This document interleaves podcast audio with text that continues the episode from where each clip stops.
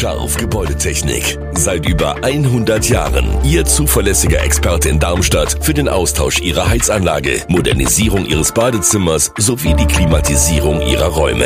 Erwarten Sie mehr von uns, als Sie es gewohnt sind. Scharf Gebäudetechnik.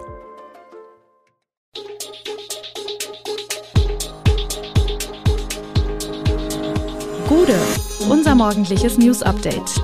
Das Wichtigste aus Südhessen für Sie im Überblick.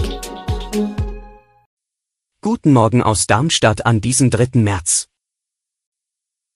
Merck schafft hunderte neue Stellen, wie es in der überfallenen Postfiliale in Großumstadt weitergeht und bundesweite Abseilaktionen. Das und mehr gibt es heute für Sie im Podcast. Merck will an seinem Darmstädter Stammsitz bis zum Jahr 2025 600 neue Stellen schaffen. Das hat der Chemie- und Pharma-Riese am Donnerstag mitgeteilt. Merck gehört zu jenen Unternehmen, die sich im abgelaufenen Jahr erfolgreich gegen die Widrigkeiten im Zusammenhang mit dem russischen Angriffskrieg in der Ukraine stemmen konnten. Der Krieg hatte in die Höhe schnellende Energiepreise zur Folge, was wiederum vielfach zu stark steigenden Logistik- und Rohstoffkosten sowie zusammenbrechenden Lieferketten führte. Dennoch konnte Merck jetzt gute Zahlen für das Jahr 2022 vorlegen. Alle Unternehmensziele seien erreicht worden, der Umsatz gestiegen, hieß es. Das Investitionsprogramm läuft in Darmstadt daher uneingeschränkt weiter, was sich wiederum positiv auf den Personalbestand auswirkt, bis 2025 soll die Mitarbeiterzahl um 5% erhöht werden. Seit einigen Wochen hat der Rückbau des ehemaligen RWE-Atomkraftwerks in Biblis sichtbar Fahrt aufgenommen. Es wird noch fast ein Jahrzehnt dauern, bis das komplette Gelände einer neuen Nutzung zugeführt werden kann. Doch schon jetzt müssen die Weichen gestellt werden. Daher haben am Mittwoch im Heppenheimer Landratsamt alle beteiligten Institutionen eine Absichtserklärung unterschrieben. Das Potenzial des Standorts Biblis macht nicht alleine die reine Fläche von 60 Hektar aus. Die Infrastruktur dürfte das Interesse von Großkunden weiter befördern. Der angrenzende Rhein, Bahngleise, Strom, der kurze Weg nach Frankfurt, die nahegelegene Autobahn, die Liste der Vorzüge des Areals ist lang. Ralf Stüwe, Leiter der Rückbauanlagen in Biblis, betonte, dass sich RWE alle Optionen offen halte. Ein Verkauf der Fläche könne ebenso in Frage kommen, wie sie zu behalten. Ehe die Fläche 2032 atomrechtlich freigegeben ist, könne man zudem über die Nutzung von Teilflächen nachdenken. In Großumstadt wurde die Postfiliale in der Habitzheimer Straße bereits zum dritten Mal überfallen. Die Fahndung nach dem Täter, der sich als Frau verkleidete, blieb bislang ergebnislos. Doch kommt es angesichts der wiederholten Überfälle zu Änderungen in der Filiale? Laut dem Postsprecher ist weder eine Änderung des Partners noch des Standorts geplant.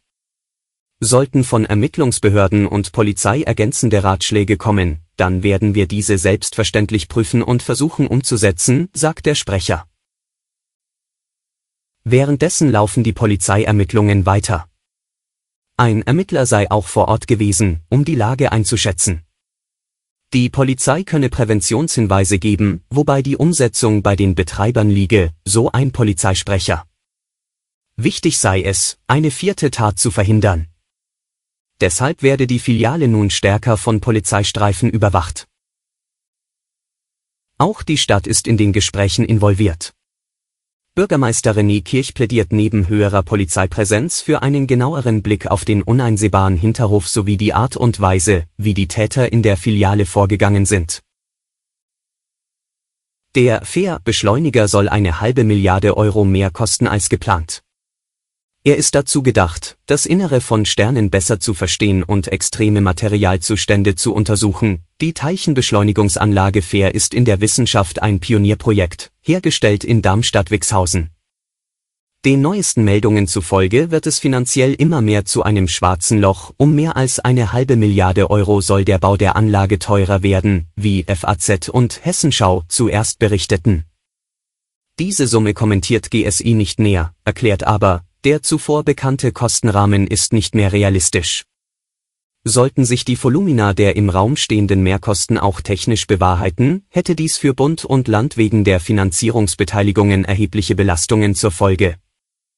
An dem internationalen Megaprojekt ist der Bund kostenmäßig zu 60 Prozent beteiligt, das Land Hessen zu 9,4 Prozent.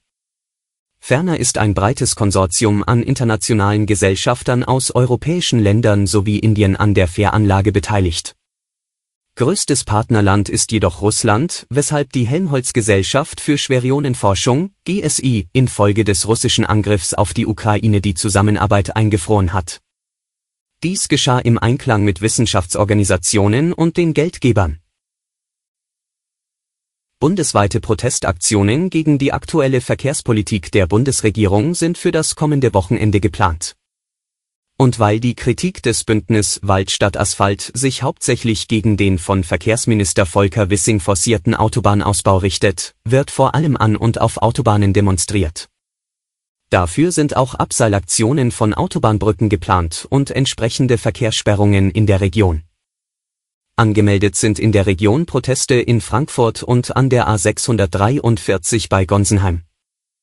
Das Bündnis ist ein Zusammenschluss von Aktivisten, die seit den Protesten gegen den Bau der A49 im Dannenröder Wald Autobahndemonstrationen und Waldbesetzungen organisiert sowie unterstützt haben.